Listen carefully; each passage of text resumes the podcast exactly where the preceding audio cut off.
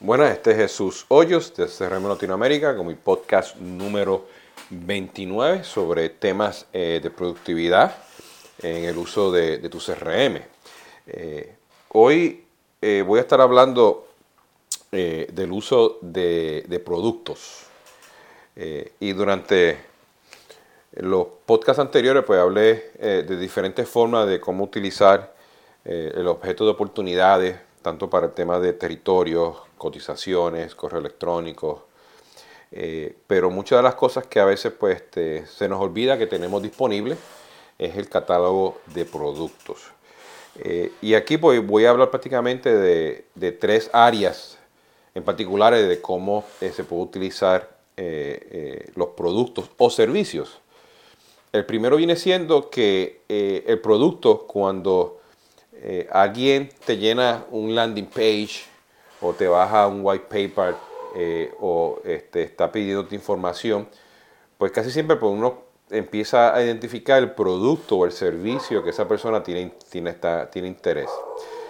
Y esa clasificación de ese producto debe ser basado en que eh, es un interés.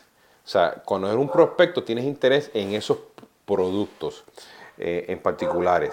No tanto es un producto per se que le vas a vender, pero tiene una lista de posibles intereses de productos y servicios que la persona quiere. Esto es bien importante porque cuando una persona te dice, bueno, que quiere comprar A, B, C y D y termina comprando A y B, pues ya tú piensas, vas a poder tener eh, comparaciones de los productos que a nivel de prospectos, ¿no? O, este, o de interés, esa persona pues te quería comprar, ¿no? Este, tenía un interés, ¿no? Eh, es importante esto porque estos grupos o estos intereses, pues tú eventualmente los puedes este, eh, asociar, ¿no?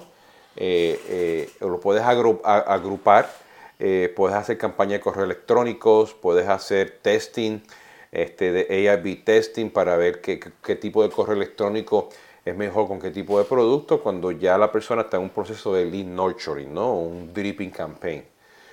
Pero ya cuando vas a convertir ese prospecto a oportunidad, pues ya tú puedes entonces mover el grupo de, productos y servicios combinados que esa persona tiene interés.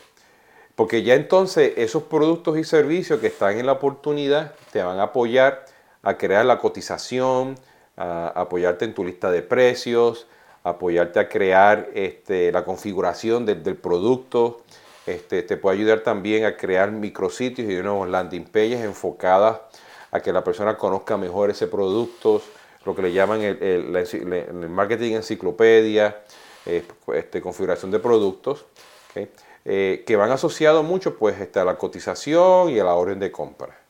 Y aquí viene pues eventualmente una integración pues con tu sistema financiero, o sea, de contabilidad o ERP, porque esos productos pues los vas a tener que sincronizar porque una vez que este, con, con ese sistema de RP, pues, una vez que ese producto se ha seleccionado, pues ya entonces ya tú puedes eh, facturar, puedes este, hacer inventario, puedes hacer un proceso de logística.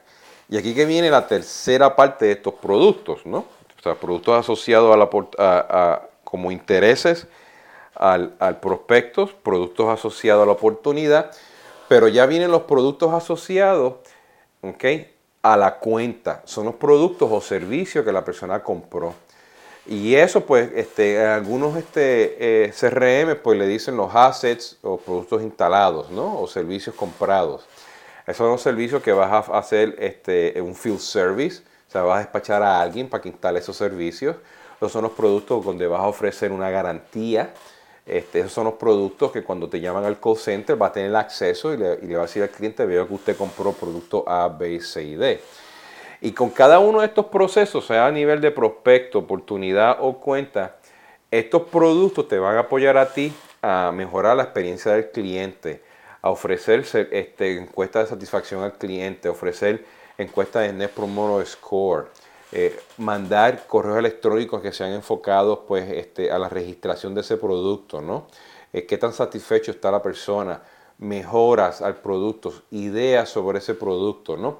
O cuando vienes a ver, eh, tener esa información de qué producto la persona tiene y qué servicio es importante, porque luego empiezas a analizar lo que está pagando por esos servicios.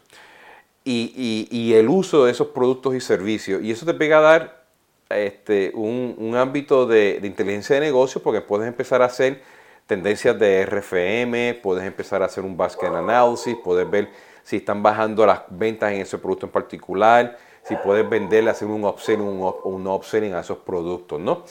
Y lo que pasa es que a veces pues, los productos se quedan así embedidos así en la cotización, en la orden de compra del sistema del RP, pero la idea es que tú puedas tener esa información bien conectada con el CRM para que puedas ofrecer pues, este, mejor servicio de, ventas, el upselling, ¿no? Este, y tener oportunidades ¿no? de, mejorar pues, las ventas. Entonces tiene que considerar este, que, que, lo tienes dividido, que lo tienes clasificado a nivel de prospecto, oportunidad eh, y cuenta. Bueno, por eso ha sido este podcast eh, número 29 eh, de Jesús Hoyos, CRM Latinoamérica, y hoy es diciembre este 1, 2014. Muchas gracias.